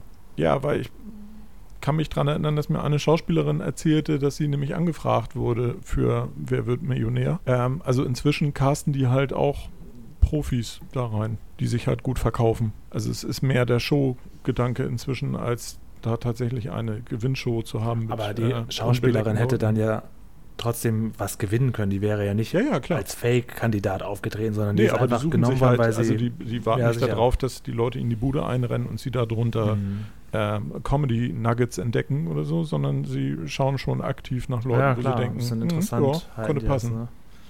Ja, ist schade. Aber ja, das aber ist da ja zum frage ich mich halt bei- schon, warum, warum bei einer Sendung, die seit Jahren so erfolgreich läuft, so wie sie konzipiert ist, dann solche Änderungen vorgenommen werden. Warum? Ist doch gar nicht notwendig, ne? Da kommt dann irgend so ein neuer Chefredakteur vielleicht, so ein neuer Redaktionsleiter und der will erstmal einen Akzent setzen irgendwie und sagt, das müssen wir alles anders machen hier jetzt, obwohl das eigentlich gar nicht nötig wäre. Keine Ahnung. Aber das ist ja bei der. Höhle der Löwen inzwischen auch, dass ähm, Mhm. ja, das Unternehmen angesprochen werden. Wollt ihr nicht mal einen Pitch machen hier bei uns? Wir geben euch auch äh, Werbezeit oder Sendezeit. Ähm, und man fragt sich natürlich auch bei der ganzen Sache mit Joko und Klaas, ähm, diesen Skandal, was es vor knapp einem halben Jahr gab, warum die alles so überspitzen. Sie bräu- hätten es ja nie gebraucht. Also die Sendung ist ja nicht schlechter geworden, nur weil man jetzt ähm, ja irgendwie zwischen Dreh 1 und Dreh 2 äh, drei Monate pausieren lässt. Ja, Also man muss ja trotzdem aus dem Flugzeug rausspringen und äh, wer das macht, der hat äh, meinen größten Respekt. Ja, es ist immer die Frage, ähm, liegt es vielleicht an der Frequenz, dass sie halt liefern müssen, liefern müssen, liefern müssen und man halt nicht wie früher sich auch mal eine, ein halbes Jahr oder vielleicht mal ein Jahr Auszeit gönnt und sagt, wir kommen dann wieder, sondern man muss halt kontinuierlich einen gewissen Output haben, als dass ähm, der Zuschauer dranbleibt und ansonsten verliert man Also was alle. jetzt Kla äh, Klaas in seinem Podcast erzählt hat, äh, ist eben, dass es aufgrund von Late Night Berlin oder anderen Shows, dass du natürlich auch immer nur verschiedene Puffer hast. Das ist ja ein relativ kleines Team. Und so kann ich mir das halt erklären. Ähm, Check Check wird ja auch eigentlich in zwei Blöcken gedreht, obwohl sie das theoretisch auch in einem Block drehen könnten. Aber wie gesagt, wenn die Leute, die Check Check machen, auch vielleicht die Kamera bei Late Night Berlin machen, äh, wird es halt schwierig, das gleichzeitig zu machen. Mhm. Warst du denn überrascht, als diese Klaas-Fake-Geschichten rauskamen? Weil ein Kollege von mir, der ist großer Joko und Klaas-Fan, der hat das natürlich dann auch wahnsinnig verteidigt und sagt, naja, das macht ja nichts, hat mich ja trotzdem gut unterhalten. Aber ich denke mal, naja, gut, aber hätte er gewusst oder geahnt, dass das so, so ein paar Pranks da oder so ein paar Aufklärungssachen dann doch gespielt waren, hätte ihn das vielleicht nicht unbedingt mehr so gut unterhalten. Meinst du, das hat auch jetzt nachträglich sehr geschadet oder hat das morgen schon wieder jeder, alle, jeder vergessen? Also ich glaube, es hat äh, in dem Moment geschadet, aber ich denke mir da auch immer bei so Skandalen, naja, nächste Woche ist jemand anderes dran und äh, schlussendlich, ähm, ja, wir sehen, das beste Beispiel ist ja eigentlich Corona. Ähm, wir wussten vor sieben Monaten gar nichts, ähm, haben dann relativ viel dazugelernt und aber wenn man jetzt die Leute mal befragt, rückblickend irgendwie, dass wir mal Angst hatten, uns am Türgriff äh, über Corona zu infizieren, das hat doch jeder eigentlich größtenteils schon wieder vergessen. Das stimmt. Ja. Also ich, ich war schon so ein kleiner äh, Late Night Berlin-Fan und mir, mir hat das tatsächlich, äh, bei mir hat es dazu, dazu geführt, dass ich das nicht mehr gucke seitdem. Mhm. Es hat bei mir wirklich äh, nachhaltigen Schaden angerichtet, weil ich dachte, nee Leute, wenn das so läuft mit euch hier, Ja, das waren ja auch ganze Inszenierungen da, ne? Also einmal mit diesem Ja, ja, ähm, sicher. Äh, Räuber schnappen und dann den, diesen, ja, diese Dating-Sache und so. Das waren manche Sachen, wo du denkst, ja, ob da jetzt, beim einen war doch, da saß doch irgendwie so ein Kameratyp mit im, im Heißluftballon und so. Ja, gut, aber der Rest, hm. Ja, da war leider schade, dass da kein Zuschauer von mir schon mal darauf aufmerksam wurde, weil man konnte ja ganz kurz die Hand des dritten Mannes im Korb sehen an der Seite der, äh, in einer Einstellung, dass da keiner drauf geachtet hat. Wenn, weil wenn mir schon mal jemand den Tipp geschickt hätte, hätte ich auch schon mal die Story gemacht. Aber ich wusste es halt nicht. Also bei dem Heißluftballon-Ding muss ich sagen, da habe ich mir schon gedacht, dass da irgendwas sein muss, weil ich glaube, die werden jetzt auch nicht äh, jemand, der noch nie das Ding kon kontrolliert hat, äh, ja, Im Grunde theoretisch ja, in den Tod klar. fliegen lassen. Ja, ja, sicher, klar. Das finde ich dann im Prinzip auch okay, weil da kann man ja trotzdem noch sagen, ja, die Angst ist trotzdem irgendwie da, aber bei diesem Fahrraddieb und so weiter, wo sie Das war das Schlimmste, genau. Genau, Genau, also ja, das, äh, weil das nimmt einem ja schon die Freude beim Gucken, wenn man auch nur ahnen könnte, dass das eventuell gespielt ist, weil dann bleibt ja gar kein Spaß mehr übrig. Also das ist schon krass gewesen, finde ich. Also ich hatte ja vor einiger Zeit mal das Vergnügen, mit Rezo eine halbe Stunde zu telefonieren. Mhm. Und er hat ja mal mitgemacht bei einer Geschichte von diesem Schlüsseldienst. Könnt ihr euch daran erinnern, wo immer der, die Fahrstuhltür aufging? Ja, Und auf einer Etage saß Rezo und hat, hat dem sozusagen ins Gewissen geredet. Warum machst du das? Also die Leute, die immer zu hohe Rechnungen stellen, wenn sie, wenn sie ein Schloss aufmachen, äh, äh, Ja. wenn jemand sich Ja. ausgesperrt hat. Ich Und ich habe das. Rezo gefragt, wie, wie, war denn die, wie war denn das eigentlich? Kannst du das bestätigen? Äh, Lief, ist, war das alles authentisch? Und er sagte mir, ja, äh, ich, also der Dreh war aus seiner Sicht authentisch. Also er musste da stundenlang sitzen und warten, bis endlich mal der Richtige kommt und endlich mal jemand in die Falle geht. Er hat sogar seinen Zug verpasst und so weiter. Also es scheint wohl nicht durchweg so gewesen zu sein, aber ab und zu haben sie halt nachgeholfen, ja. Ich habe mich übrigens gestern ausgeschlossen. Ah, Und hast du einen was Schlüsseldienst? gekostet? Äh, es hat 85 Euro gekostet und ich saß bestimmt eine Dreiviertelstunde und habe versucht, irgendwie mit einer Scheckkarte das Ding aufzubekommen. Und vor allem, man kennt dieses Gefühl, man geht zur Tür hinaus. Ich habe gerade äh, das Katzenklo sauber gemacht und dann geht die Tür zu und man denkt sich nur, fuck. Ja, bei mir war das 2010, Ein das Traum. weiß man einfach noch ganz genau. Und da musste ich auch ganz dringend tatsächlich wieder rein und dann eigentlich wegfahren Richtung Köln. Und, äh, dann habe ich auch Schlüsseldienst. Und das habe ich da erst zum ersten Mal gesehen, dass die Schlüsseldienste sich im Telefonbuch mit A, A, A, A, A, A Schlüsseldienst Meier nennen, damit sie bloß oben auftauchen. Also sowas. Also dann, ja. Das haben früher schon bei, bei, bei der Morgenpost, wenn noch auch Nutten inseriert haben, die haben das schon gemacht. Ach so. Aha. Woher weißt du das denn? Ja, die wollten noch vor den Schlüsseldiensten stehen. Ja, als Ja, Kinder hat man immer die, das besondere Vergnügen gelesen, diese Anzeigen. Das ist doch wohl logisch. Ich werde mir jetzt auch so ein Ding kaufen, weil 85 Euro, ja, für der hat so eine Kelle gehabt, mit, mit, mit der er die Tür geöffnet hat. Der hat zwei Sekunden gebraucht. Hat er denn vorher ja. irgendwie Personalausweis haben wollen oder irgendeinen Beweis? Ja, habe ich ihn schon gefragt, ob er meinen Personalausweis äh, sehen will. Und ich konnte sogar den äh, per PayPal bezahlen und habe eine Rechnung bekommen. Also äh, war schon alles äh, ganz gut. Ja, ich habe mich ausgeschlossen. Aber fünf- 85 Euro ist, glaube ich, noch ein fairer Ich glaube, ich Preis. habe mehr Ja. bezahlt. auch, ja. Also unabhängig davon, dass das natürlich, äh, wie du schon sagst, in zwei Sekunden geöffnet ist. Aber von den, von den Schlüsseldiensten ist 85 Euro, glaube ich, noch schon eher auf der seriösen Seite und nicht auf der Also ich habe dann auch mit einem zuvor telefoniert, der wollte 160. Mhm. Ich habe mal, ähm, es, auf YouTube gibt es einen Channel namens The Lockpicking Lawyer. Kann ich absolut empfehlen, der ähm, so alle zwei, drei Tage irgendwie ein Video macht. Da sieht man auch immer nur die Hände von dem und der erzählt dann, Hello, it's the Lockpicking Lawyer. Und man sieht immer schon, die, die Videos sind immer nur so zwei bis drei Minuten lang. Ist also recht unterhaltsam. Äh, der knackt eigentlich so ziemlich jedes Schloss, also jedes Sicherheitsschloss und jedes Kettenschloss für Fahrräder und was weiß ich nicht. Und zeigt auch, wie das funktioniert. Und daraufhin habe ich mir dann mal so einen Spaßsatz von diesen Dietrichen kommen lassen mit so ein paar Übungsschlössern. Und ihr werdet lachen. Äh, also diese Übungsschlösser sind natürlich ein Witz. Ähm, die sind aber auch halt auch so aus, aus Plexiglas, sodass man drin sieht, wie diese äh, Zylinder sich da äh, bewegen. Aber tatsächlich, ohne dass ich jetzt großartig geübt hätte, die Dinger kriegst du innerhalb von einem halben Tag, kannst du die alle öffnen. Also Schlüsseldienste, ja, wie du schon sagst, also äh, teilweise über, über so reinhaken und so, also wenn so ein Schnappschloss ist und wenn es ein bisschen komplexer wird, kann aber ein guter Schlüsseldienst das halt auch mit tatsächlich aufpicken. Ja, mein Presseausweis ist jedenfalls jetzt kaputt. Und auch, Ach du ja, den brauche ich sowieso nie. Aber ich habe da so lange rumgemacht, ähm, dass der ist jetzt kaputt. Also ich habe das echt nicht geschafft. Das hat mich auch gestern totale Nerven gekostet. Und vor allem natürlich dann Mhm. noch die äh, 85 Euro. Ja. Ja, ja, klar. Weil du da natürlich ganz klar siehst, wie das Geld total vor deinen Augen wegrennt. Ne? Also unnötig, dann stehst du da und dann noch so teuer und der macht das mal eben so nebenbei und auf Wiedersehen. Ja, das ist schon. Aber da dachte Ja, aber ich mir trotzdem auch, würde bei mir die, so die Freude überwiegen, erstmal in dem Moment, dass ich wieder drin bin in der Wohnung. Also das ist deren Geschäft. Das ist deren Ja, klar. Geschäft. Ja, du bist noch dankbar. Du bist noch dankbar. Natürlich. Ja, ja. Aber ich habe mir dann auch gedacht, ich könnte so ein Nebengewerbe anmelden und irgendwie zwei, drei Studenten mehr holen, die den ganzen Tag nichts anderes machen als für 29,95.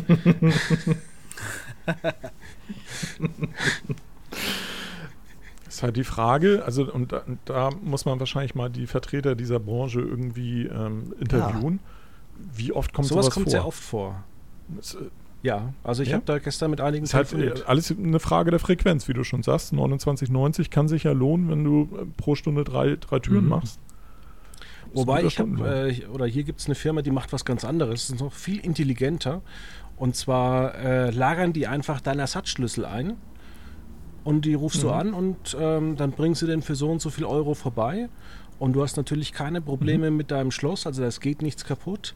Und zweitens, das ist halt eine Firma, mhm. jetzt, ja, ich meine, ich bin da gestern auch an zwei, drei Unternehmer ge gelangt, wo ich mir gedacht habe, naja, ich will eigentlich nicht wissen, oder er soll nicht wissen, wo ich wohne, weil der hört sich ein bisschen komisch mhm. an. Und das ist halt eine, eine seriöse GmbH, da kommt einer vorbei. Ich kenne sogar den, den Chef, den habe ich mal vor, vor zehn Jahren kennengelernt, äh, über einen Bekannten. Und das ist eigentlich auch so ein Geschäftsmodell. Also du musst ja dann noch weniger machen. Du fährst den Leuten nur in Schlüssel eigentlich vor die Haustür und fährst gleich wieder weg. Ja, das ist clever, ja. Mhm. Ja. Das ist natürlich auch ein. Aber das kann man natürlich auch mit Freunden und Bekannten machen, indem man dort einen Schlüssel platziert oder bei Familienmitgliedern ja, oder sonst also, ähm, aber wenn man dann vor der Tür steht und gerade irgendwie in Haus latschen und äh, leicht bekleidet dort steht, ohne Handy, äh, ist das ich natürlich ein ähnliches, ähnliches Dilemma mal gehabt. Und zwar, ihr, wir kennen das ja alle. Wir sind alles digitale Menschen. Ne? Wenn wir wenn das Haus abbrennt, dann retten wir nicht noch irgendwie ein Foto, was an der Wand hängt, sondern unsere Festplatten. So, und jeder hat ja so seine gewisse Art von Datensicherung und das ist ein sehr emotionales Thema. Ne? Man hat da, ich habe da meine ganzen Familienvideos drauf, sämtliche Aufnahmen, so viel, irgendwelche Fernsehshows der 90er eimerweise und sowas. Und ich möchte natürlich nicht, dass das, dass das wegkommt. Deswegen macht man ja auch gerne mal so eine doppelte Sicherung. Ne? Und ich hatte meine doppelte Sicherung zeitweise mal, als ich noch in Norddeutschland gewohnt habe, bei meiner Mutter. Da waren die gleichen Festplatten. Inzwischen sind es ja nicht nur Gigabytes, sondern Terabytes. Und ich hatte die dann hier im Keller. Und ähm, das ist. Also doppelte Sicherung im Sinne von, du hast ein Offsite-Backup. Ja, weil es einfach halt Terabytes, ist, genau, ist halt, es kann sich so. in so eine Cloud mhm. laden, das dauert 100 okay. Jahre, es sind Terabytes über Terabytes. Und ich habe mhm. alles doppelt nochmal an einem anderen Platz und da habe ich mir schon lange überlegt, wo, wo mache ich das? Und ich dann beim Kumpel hier in Düsseldorf gelagert und ähm, ja, und jetzt habe ich mich doch für eine ganz andere Variante entschieden, weil ähm, ja, was ist denn, wenn, also das sind ja Festplatten mit privaten Sachen, was ist denn, wenn das bei dem jetzt zufällig doch mal irgendjemand wegnimmt? Dann hat er mein ganzes Leben, da ist alles drauf, alles. Und mhm. jetzt habe ich mich doch für ein Bankschließfach entschieden. Hätte sie auch verschlüsseln ja, können. aber ich mache ja auch ab und zu mal dann, dann ähm, Sicherung und will das updaten und so. Und ich habe mich jetzt für ein Bankschließfach entsch mhm. entschieden und kaufe jetzt, habe jetzt bezahlt 70 mhm. Euro, aber weiß genau, ja, dass da abbrennt, ist unwahrscheinlich, da geht keiner ran. Aber das ist mir dann auch wert. Und man sucht sich dann halt doch immer so einen Dienst, wo man sagt, ja, und Bankschließfach schien mir irgendwie, wie macht ihr das? Ich frage für einen Freund mit der Datensicherung. Also ich habe in der Tat also, auch einige Sachen auf zwei Platten, aber ich äh, kam jetzt nicht auf die Idee, dass, dass es brennen könnte und das dann Ja, aber externer Ort, externer Ort. Ja, also, ja darauf ich bisher, bin ich bisher nicht gekommen, ehrlich gesagt. Wie, wie schlimm wäre es denn für also dich, wenn es brennen würde und alles wäre weg? Zu Hause oder im oder Studio? Ja, also ja, also da, wo du wie deine Daten du hast. Dich, Holger. Also das äh, bestimmt auch private Sachen, die, die nicht auf Massengeschmack TV zu finden sind. Wie schlimm wäre das, wenn das alles weg wäre? Naja, am ärgerlichsten wäre natürlich die ganze Filmsammlung. Diese ganzen DVDs ah. und Blu-Rays, die ich. Achso, ja, gut, das ist, schwierig. das ist schwierig. Aber da ist es ja. auch schwierig, eine, eine doppelte äh, äh, Variante anzulegen. Das geht halt nicht. Das ja, halt, das ist sehr aufwendig. Wenn jemand ein Gemälde ja. zu Hause hängen hat und es brennt, hat er auch Pech gehabt. Ja, ja. ja. Also bei mir ist es so, ich habe die. Ähm, arbeite hier mit einer mit so einer Festplattenstation bei mir, die in einem anderen Raum steht, wo ich die Fotos, die ich bearbeite, halt immer schon drauf habe. Und äh, sobald ich die da drauf spiele, wird auch automatisch in die Amazon Cloud ein Backup angelegt. Mhm. Und das, also hast du da auch ganz großen Speicher? Ja, da sind dreieinhalb Terabyte oder vier Terabyte jetzt inzwischen. Das wird mir halt nicht reichen. Ich brauche halt mindestens 20 Terabyte. Das ist alles keine Alternative. Deswegen habe ich mich jetzt für diese, für diese Lösung entschieden. Fühlte mich lange nicht mehr wohl dass das irgendwie jemand anders Privates hat. Dann, ja. ja. Naja. Hast du denn auf diesen Platten das auch wirklich auch genau äh, dokumentiert, mhm. was da drauf ist, mit einer Liste? Ja, es sind, eins, es sind eins zu eins. Ich habe mir extra neue Festplatten mhm. gekauft, als ich dann jetzt, als es mir so unübersichtlich wurde. Eine Liste nicht, aber es sind da so ein paar äh, zwei 8 Terabyte Platten, ein paar 2 Dreier und das ist eins zu eins genauso auch nochmal bei der Bank. Und da kann man alles halbe Jahr das dann abholen. Und so ein Schließfachraum bei der Bank ist ja unheimlich interessant. Also da kommt man ja auch Nein, nur ich meine rein, jetzt wenn man zum Beispiel, wenn du jetzt sagst, wenn du jetzt sagst, die mhm. Glücksrad-Folge von 1991, in der Peter ja, Bond äh, das und das. Die, achso, okay, alles klar, gut. Das finde ich sofort. Also gerade was Peter Bond angeht, ist das natürlich speziell nochmal im Register versehen hier bei mir. genau. Das, das hat ja, im Kopf hast du das. das, das ist ja auch nochmal so ein, so, ein, so, ein, so ein Sammelanspruch, den du da hast, Julian. Ähm, dementsprechend Mhm. Sind das tatsächlich alles alte Fernsehsendungen oder? Weil Nee, 20 nee, Terabyte ist ja auch, schon eine Menge. Also ähm, Ja, doch, schon, schon eine Menge. Also ich habe halt alle Folgen der Sesamstraße. Okay. Und das sind ja schon mal 6 Terabyte erstmal gesetzt. Mhm. Ne? Aber es sind halt auch wirklich viele Familienvideos da kommt und halt immer drauf an, wie die ganz viele Qualität auch ist und so, ne? Aber ähm, Ich habe ja irgendwann mal unsere ganzen alten Videokassetten digitalisiert. Das möchte ich auch nicht, dass das weg, Mhm. wegverbrennt. Also bei der, beim Glücksrad sage ich ja gut, scheißegal, es ist eh Zeit, Lebenszeitverschwendung. Aber meine Oma, die hätte ich schon gerne noch. Ähm, und wenn die dann bei der Bank noch liegt, dann bin ich schon beruhigter. Weil in der Tat, also ich kenne jetzt inzwischen drei Leute, bei denen die Wohnung komplett ausgebrannt Mhm. ist, aber komplett. Bei mir ist es einmal über mir komplett gebrannt, da hatte ich einen Wasserschaden des Todes. Das war auch pures Glück, dass hier nicht äh, meine Sachen auch mit komplett ähm, kaputt gegangen sind. Und äh, ja, irgendwie, also ich fühle mich jetzt, seitdem ich dieses Bankschließfach habe, aber deutlich entspannter. Mhm. Ja. ja, das ist halt das, ja was auch Das wert kostet ist, das, ne? was, was kostet das im Monat? Äh, nee, im Monat gar nicht. 70 oder 80 Euro im Jahr. Achso. Ich zahle, glaube ich, nur knapp 30 im Jahr. Oh Mann. Dann müsste ich, äh, müsste ich die Bank wechseln. Aber das Faszinierende daran ist, ich habe früher ein Bankschließfach gehabt und meine Freundin hatte früher auch ein Bankschließfach und wir haben jetzt seit Jahren schon keins mehr. Weil sämtliche Mhm. Bankfilialen, in denen wir diese Schließfächer hätten, äh, hatten, haben irgendwann geschlossen bzw. diesen Service eingestellt. Was ich jetzt faszinierend Ah, das ist finde, ist, ausgeschlossen. dass du tatsächlich noch eine Bank gefunden hast, die heute noch ein Schließfach anbietet. Ja, sicher. Du musst nur bei den großen Banken sein und auch Kunde sein. ne, Sonst geht's nicht. Fabian, ähm, hast du auch da deine Festplatten in dem Schließfach? Nee, ich nehme es mir aber ständig eigentlich vor, dass ich es machen sollte. ich habe eigentlich dann möchte ich alles in die Cloud. Ich habe alles in die appelliere. Cloud reingesteckt. Die Okay. meisten Bilder, die ich habe, sind äh, tatsächlich einfach so, so Quotenmeterbilder, die ich mal erstellt habe. Oder so, Mhm. so Originalbilder, also irgendwelche TAF 2001. Aber da bin ich jetzt auch nicht irgendwie äh, schade drum, wenn es wegkommt. Ah ja, Ist- gut, okay. Ist, ist ist, nur einfacher für die Arbeit, wenn man mal alte Bilder braucht, äh, da ranzukommen. Aber ansonsten, wir hatten bei uns, glaube ich, das erste Mal einen Camcorder im Jahr 1998 und in der Familie hatten wir da eben äh, nie einen. Das heißt, wir haben Fotos im, bei meinem Vater im Elternhaus. Ansonsten, ja, ich, ich habe kaum DVDs, wenn dann welche im Büro. Ähm, ich gucke eigentlich viel gestreamt, YouTube. Ähm, ja, so, so, ich sag mal so richtig im weltlichen Besitz, außer Klamotten, Betten, ein Sofa und ein Fernseher und halt eine, eine ganz gute Küche. Habe ich Mhm. jetzt persönlich nicht und ähm, ist mir jetzt auch gar nicht so wichtig. Ja, ja, das ist Ähm, halt so ein persönliches Ding. Ne? Also für mich ist ja. echt eine ganz große Katastrophe, wenn alles weg Mhm. wäre. Das ist also wirklich alles kannst du mir nehmen. aber Bitte nicht meine sechs Festplatten. Das, Ähm, äh, meine blöde das- Frage, Julian, guckst du da regelmäßig was von? ja. Ja? Äh, Okay. Recherchiere will und beschäftige mich viel damit. Das ist halt ein Hobby. Ja. Also Doch. re recherchieren Schon. heißt dann, du schaust alte Ich Folgen gucke darum, und finde wieder, find da wieder was Neues und, und such was und Okay. schneide kleine Filmchen raus und so weiter. Ja, ja, klar. Mhm. Aber ich bin zum Beispiel ganz großer Fan immer noch von Emergency Room. Ich habe mir die ganze Serie bestimmt schon dreimal komplett durchgeschaut. Mhm.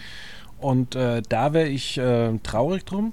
Wobei, das kann man sich ja wieder relativ schnell äh, neu kaufen. Das geht ja auch. Aber da Großer bin ich genauso. von solchen Serien, ja. Aber da ist es dann auch so, dass es mal irgendwie so Sonntagnachmittag gibt, wo ich dann irgendwie aus äh, ja, Staffel 13 die Folge 12 äh, mir anschaue. Nur diese Folge eben, weil sie so besonders ist Mhm. und dann packe ich sie wieder weg. Wie ist denn die gealtert? Hm. Weil ich kann mich noch daran erinnern, Emergency Room war so die erste Serie, bei der ich nach den ersten zwei, drei Folgen jedes Mal ziemlich fertig war, nachdem ich die gesehen habe. Also die mich wirklich beschäftigt hat und mitgenommen hat und die ich heftig fand. Und ist das heute auch noch so, dass man so denkt, so, boah, ist schon eine geile Serie? Also es ist auf jeden Fall ähm, eine geile Serie wegen mehreren Punkten. Zum einen, weil sie natürlich so detailreich ist, Mhm. weil sie auf der anderen Seite eben auch ein Theaterstück ist und keine klassische Serie. Mhm. Also die Kamera bewegt sich ja da komplett immer durch. Da Mhm. gibt es äh, Szenen, die dauern fünf Minuten. Ähm, Ist auch single und Camera, natürlich, ne? Ja. äh, Genau, Ja. komplett Single Cram und eben, ja, richtig lange Kamerafahrten. Und zwei, drei Folgen, die äh, machen mich auch immer noch fertig, weil sie auch so ein bisschen, ja, romantisch in der Zeit sind, äh, wie das da immer war. Irgendwie in, in Folge 19 äh, der 15. Staffel kommt George Clooney endlich zurück für eine Folge lang. Mhm. Und ähm, die ist einfach super geschrieben, die ist super geschnitten. Und vor allem, ähm, das verklärt man heutzutage immer, wenn irgendwie in einer Serie drei Witze drin vorkommen, ist es gleich eine Dramedy. Und äh, Emergency Room war trotzdem auch immer lustig. Mhm, das stimmt. Tja, liebe Hörer, mit diesem das Wort lustig ich mit, das habe ich mit. Äh, gut. Nee, ja. nee, sag schon. Nee. So, Holger, das habe ich, mit, hab ich mit, mit, mit Dallas tatsächlich ab und zu mal, dass ich mal eine alte Folge mhm. gucke. Da habe ich ja die Komplettbox. Dass ich nochmal sehen will, wie, wie Bobby aus der Dusche kommt oder wie haben sie das eigentlich bei der Traumstaffel gelöst mit denen und jeden Themen, kam das genau hin und so. Aber egal. Und ähm, was würdest ja. du sagen, ist das gut gelöst oder hat man das Gefühl, dass so diese Traumsequenz und so weiter, also dieser Tod ähm, von Bobby und so weiter, dass das eigentlich ziemlich rangeschustert war? mm, ja, es gab so ein paar Sachen, die nicht so richtig äh, äh passen. Mhm. Also äh, es gab, ging ja kurz darauf dann dieser Handlungsstrang los, dass angeblich Jock Ewing lebt und wieder zurückkommt. Mhm. Und der kam aber dann im Traum von Pamela auch schon mal vor. Und das ist ja komisch, also dass sie das schon quasi träumt und im Realen, wo sie wieder aufwacht, kommt er dann auch nochmal. Mhm. Das war ein bisschen merkwürdig. Aber ansonsten ging es eigentlich. Mhm. Das ist ja ganz großartig. Das ja, also das ist ja toll. Jetzt sind wir plötzlich bei Dallas, der Podcast. Das ist ja toll. Ja, oh ja, gerne. ja, aber so hat vielleicht jeder irgendwie eine Fernsehserie, wo er sagt, das ist so mein, mein Lieblingsding, das fand ich großartig, da kann ich immer also mal reingucken. Also ganz eventuell äh, gucke ich ja ab und zu in gezielte Lindenstraßen rein. Das kann sein. Jeder Ach, hat ja. halt so sein Ding. Ja, gut. Ja. Natürlich. Äh, Julian, da fällt mir ein, was macht He-Man? Äh, ja, das, das habe ich, also das ist ja. Ist abgehakt das habe ich nicht mehr so viel geguckt. Ja, also ich habe es ja gekauft, um es zu haben, weil es ein okay. guter Preis war. Mhm. Und da habe ich ja so zehn Folgen geguckt und dann ist auch erstmal wieder gut. Ne? Ist halt auch immer am Ende immer dasselbe vom Ablauf mhm. her. Jetzt ganz schlecht zu vergleichen mit Dallas zum Beispiel. Ja, ja gut. Okay. Übrigens, ähm, ähm ja. kurz bevor wir jetzt äh, Schluss machen hier, ähm, ich sagte ja von Apple TV Plus gucke ich ähm, Ted Lasso, jetzt neue Serie dort, großartig bin ich Wer spielt da mit? Was ist das? Worum geht's? Äh, Jason Sudeikis spielt einen amerikanischen Footballtrainer, der die Meisterschaft der zweiten Liga gewonnen hat und nach England zu einem Fußballclub als Trainer gerufen wird. Aha, okay. Ähm, klingt total strange. Mehr will ich nicht verraten. Unglaublich geile Figuren, toll gespielt von allen Beteiligten, unglaublich trockene Witze, großartige Sendung. Oh ja. Gut, dann können wir mit diesem Tipp gerne. Muss ich mal loswerden, weil das ist tatsächlich, also ähm, das war eine von den Serien. Ich bin ja immer gerne zu begeistern für, für Fernsehserien. Aber äh, das war eine, wo ich tatsächlich die ersten drei, Apple TV Plus macht das ja so, die bringen ja die ersten drei Folgen und dann kommt wöchentlich eine neue. Und ich habe jetzt bis zur vierten geguckt, die ist letzten Freitag erschienen. Und tatsächlich, die sind alle vier Knaller. Ah, ist auch ein interessanter Veröffentlichungsrhythmus, ne? Ist das so, so eine Mischung aus, aus alt und neu? Ja, oder? das machen jetzt viele, ähm, viele Streaming-Dienste machen das, dass sie halt ähm, dann dir erstmal so einen Brocken quasi hinwerfen, so die ersten paar Folgen, dass du ein bisschen bingen kannst und dass sie dich dann aber äh, mhm. so im Wochenrhythmus wieder ziehen. Amazon hatte damit, glaube ich, ja. angefangen mit bei Prime mit äh, bestimmten Serien, Preacher und so, die kamen dann auch so im Wochenrhythmus. Wie interessant. Mhm. Ja, aber es ist eigentlich ja Quatsch, ne? Ich meine, wenn die Serie komplett Natürlich. fertig geschnitten ist und fertig vorliegt, kann man sie auch komplett veröffentlichen. Ja, bei Apple ist das, kann jeder selbst entscheiden. Bei Apple ist, ist, die Motivation ganz klar, weil die haben so wenig Content, wenn du äh, das in einem Schwung durchgucken könntest, würdest du einen Monat bezahlen, alle gucken und dann würdest du ja. wieder drei Monate nicht da sein. Ja, okay. Das, da, ja, okay, aber auch Game of Thrones wäre wahrscheinlich nicht so groß am Ende geworden, hätte es da alle Folgen auf einmal gegeben. Sicher. Ich finde sogar, man könnte vielleicht auch einen Schritt noch weiter gehen. Man könnte vielleicht äh, ein Veröffentlichungsdatum machen. Ich sage jetzt mal zum Beispiel den 2.1. Und am 28.02. beispielsweise gibt es dann die Finalfolge, wenn man nochmal so eine richtige Knallerserie hat. Mhm. Also das ist, Game of Thrones ist ja immer, da wird, wird ja mal gesagt, dieser Watercooler-Talk war da entscheidend. Ähm, dass eigentlich die ersten Staffeln viele Leute das geguckt haben und dann mit Kollegen ähm, im Gespräch in der Kaffeepause halt sich darüber unterhalten haben und dadurch das Ganze halt so eine Dynamik gekriegt hat. Weil mhm. ich persönlich kein Game of Thrones-Fan. Ich finde, das war von der, von der Story her und vom, vom, äh, von der Machart eher in den ersten zwei, drei Staffeln ein totale, totales Chaosprojekt, aber irgendwie schien es funktioniert zu haben und hat dann so eine Dynamik halt gekriegt, dass alle gesagt haben, muss man gucken, toll. Ja, es hatte genau. Irgendwann, irgendwann hieß es sogar, äh, ja, wenn du das nicht guckst oder nicht gut findest, dann bist du intellektuell wohl irgendwie schwer beschädigt. Ich hatte auch ein paar Arbeitskollegen, die haben das wirklich so viel geguckt Mhm. und einer meiner besten Freunde hat das auch wirklich montags morgens dann aus USA gestreamt, noch vor der Arbeit morgens um fünf, sobald Mhm. es online war. Und das war ja auch gerade die letzte Staffel, war ein ich habe es auch, ich hab's, ich war auch kein Fan davon, aber diesen Mega-Hype, dem konntest du dich ja nicht entziehen. Mhm. Also gerade die letzte Staffel hat ja jeder davon gesprochen. Überall gibt es nur noch Game of Thrones, Game of Thrones. Das war irre. Da gibt es bestimmt Ich auch habe eine nie gesehen, weil Quotenmeter-Folge das zu. Genre ne? mich nicht interessiert. Da gibt es sogar zwei Folgen, aber ich, ich habe es vier Folgen angeguckt und das ist so Fantasy-Zeug. Ja, so Ja, richtig Das guckt man auch. sich Pass an auf. und da denke ich mir, es ist eine gute Serie, aber es interessiert mich einfach nicht. Ich hatte geht mir 2016 auch so. sogar, da ging es ja schon los, dass auch viele Leute das da schon super toll fanden. Ich weiß nicht, ich glaube, letztes, vorletztes Jahr ging es da irgendwie zu Ende, ne? Und ich habe da die Steelbox von der ersten Staffel gekauft, weil ich dachte, ja, das, das ist jetzt das, ist das Ding. Und ich habe es auch nicht über Folge 3 oder 4 hinweg geschafft, weil es einfach überhaupt nicht mein Ding war. Aber ich habe es versucht, tatsächlich in, auch. In den USA war es halt erstmal ein, ein total neues Ding, war es war eine HBO-Serie und es waren jede Menge Titties drin. So, und das ist halt in den Ja. USA erstmal, ne, nackte, nackte Frauenbrüste siehst du so gut wie nie und vor allen Dingen nicht in dieser. Äh, Aber glaubst du das wirklich? ja. Also wenn, Also ich wenn, du dir, immer- wenn du dir Kommentare von amerikanischen Zuschauern anguckst, ähm, auch gerade bei den letzten Staffeln, wie viele da kommentiert haben, auch jetzt bei Memes und was weiß ich nicht, dass in den letzten Staffeln keine Titties mehr drin waren. Aber da denke ich mir immer, es, letztes Jahr, als die letzte Staffel rauskam, 2019, jeder hat doch Internet. Ja, natürlich. Wenn einer sich Natürlich. Brüste angucken Überhaupt will, dann keine geht er ins Frage. Internet. Aber das war für, für, sogar- für einige Leute war es schon schwierig, das mit ihren, also für jüngere Leute war es schwierig, das mit ihren Eltern zu gucken, weil dann plötzlich wieder jemand komplett nackt war und so. Also ich glaube schon, das ist so ein, so ein Talking Point, zumindest in den USA. Deswegen haben wir in Deutschland Sat 1. Ähm, Weil es da auch Titties gibt, oder? Ja, gerade bei Big Brother und Promi Big so, Brother. okay. Alles klar. Also bei Game of Thrones hat mich am meisten gestört, dass es irgendwie zu nichts hinführte. Ich habe das mal verglichen mit so, einem, mit so einem Typen im Zirkus, kennt ihr sicherlich noch mit diesen, mit diesen Stöckern und dann so einem Teller oben drauf. Ne? Und dann äh, wirft er einen so ein Ding hoch und dreht das und dann macht er den nächsten, macht den nächsten und dann, wenn er beim vierten war, dann läuft er wieder zum ersten, dreht den wieder einmal. Und so war es Ah, so ja. mit, mit den Handlungssträngen. Bloß das waren dann halt Beeindruckend. 15, 15 verschiedene Handlungsstränge, die alle nebenher, äh, nebeneinander herwaberten und es passierte nichts. Ja, und das ist halt auch so ein bisschen, so ein bisschen Mittelalter, ein bisschen Zauberei, ein bisschen Drachen. Ja, da hab Das ich- da hab ich ein das- Faible für. Das nicht fand ich ganz meine geil. Welt. Echt? Echt? Ja, doch, durchaus. Okay. Also The Witcher zum Beispiel habe ich auch geguckt, aber fand ich deutlich besser. Mhm. Aber egal. Tja, Ich fand Gut. schon damals Herr der Ringe langweilig. Noch, um das ich kurz auch. einzuwerfen. Mega. Zu denen gehöre ich Mega. auch. ich auch. Ja, ich bin einer von denen gewesen, die das nachts geguckt haben, irgendwie, als es rauskam. Und dann teilweise dann schon die zwei, den ersten und den zweiten Film vorweg geguckt haben und dann äh, den dritten hinterher und dann warst du schon seit sechs Ach so, Stunden diese, im Kino. diese langen, diese langen Kinotage, wenn, Ja. als der dritte Teil rauskam, Mhm. stimmt, da gab es jeder Film dauerte auch schon drei Stunden. Äh, Da die- hab ich- zwei ja, ich hab mal- und wie die Da habe ich übrigens Ich habe festgestellt. meinem Vater, ja, So- sorry, mach. ich habe meinem Vater damals äh, immer zum Geburtstag, weil er so riesen Fan davon ist, die Super Special Extension Version angeguckt und ich konnte einmal nicht mit, weil ich eine wichtige Schulaufgabe äh, geschrieben habe am nächsten Tag und musste deshalb lernen.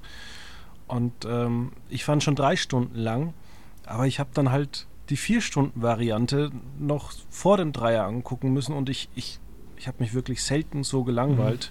Vor allem, weil man dann bei dem aufgelistet hat, diese Bonusszenen, was halt wirklich Bonusszenen waren, wo die halt einfach nur zehn Minuten lang laufen Ja. und über irgendwas sich unterhalten, was langweilig stimmt. ist. Das ist ähm, tatsächlich, äh, das wurde auch immer schlimmer und teilweise hat man da auch festgestellt, dass man auch in, den, in der Originalversion, also in, den, in der Vorlage von Tolkien ja auch schon endlos lange Diskussionen dieser blöden Bäume zum Beispiel drin waren, die da im Zeitlupentempo sprechen und durch die Gegend latschen. Ähm, das ist schon teilweise schwierig. Da muss ich aber fairerweise ähm, eine, eine kurze Lanze noch brechen. Wenn man die Dinger im Kino geguckt hat, im Kino haben die mich extrem geflasht. Da fand ich es geil. Das war auch tatsächlich so das letzte Mal, dass ich wirklich ein gutes Kinoerlebnis gehabt habe. Wenn ich die anschließend auf DVD geguckt habe, dachte ich, wie scheiße sieht das aus? Weil auf DVD wirkte das immer ein bisschen künstlicher, ein bisschen kälter vom Licht her. Das, das passte nicht. Das sah immer irgendwie so ein bisschen fake aus. Und das war tatsächlich aus meiner Sicht so einer der, der idealen Filme, wo ich sagen würde, da ist die Kinovorführung gewinnt da deutlich gegenüber der, der Vorführung im, Heim, im Heimkino, sag ich mal. Zumal man sich im Kino ja auch viel, viel mehr darauf einlässt. Ja, sicherlich. Vor ist allen ja Dingen, wenn du mit Ablenkung. irgendwie ähm, 600 anderen äh, Elfen und Orks irgendwie im Publikum sitzt. Also, Ah, so war das. Ja. Als ich das mal zwischen, zwischen, zwischen ähm, Also ein paar achtjährigen Mädchen beim Film Bibi und Tina 2, weil Olli Schulz da mitgespielt hat, da habe ich mit ein paar Freunden geguckt, dann waren wirklich nur sechs, sieben, achtjährige, neunjährige Mädchen und nur die und wir vier. Das war auch ein bestimmt schönes Bild. Da konnte ich mich auch richtig einlassen auf den Film. Ja, Jo, ich glaube, wir haben es. jetzt aber. jetzt aber. Jetzt aber. Fabian, vielen Dank, dass du Ja, da Fabian, warst. vielen, vielen Dank. Finde ich auch. Vielen Dank. Gerne. Das hat Spaß gebracht. Bis, Wieder- genau. wieder was Bis bald mal gelernt. wieder. Wenn das, mal nicht, wenn das mal nicht die längste Folge war jetzt plötzlich. Nee, so ist nicht, oder? Locker die Stunde gebrissen. Ist doch recht lang. Ja, ja. Alles klar. In diesem Sinne, vielen Dank, dass ihr alle da wart. Jo, tschüss. Und dann bis demnächst. Tschüss. Tschüss. Bis bald. Ciao.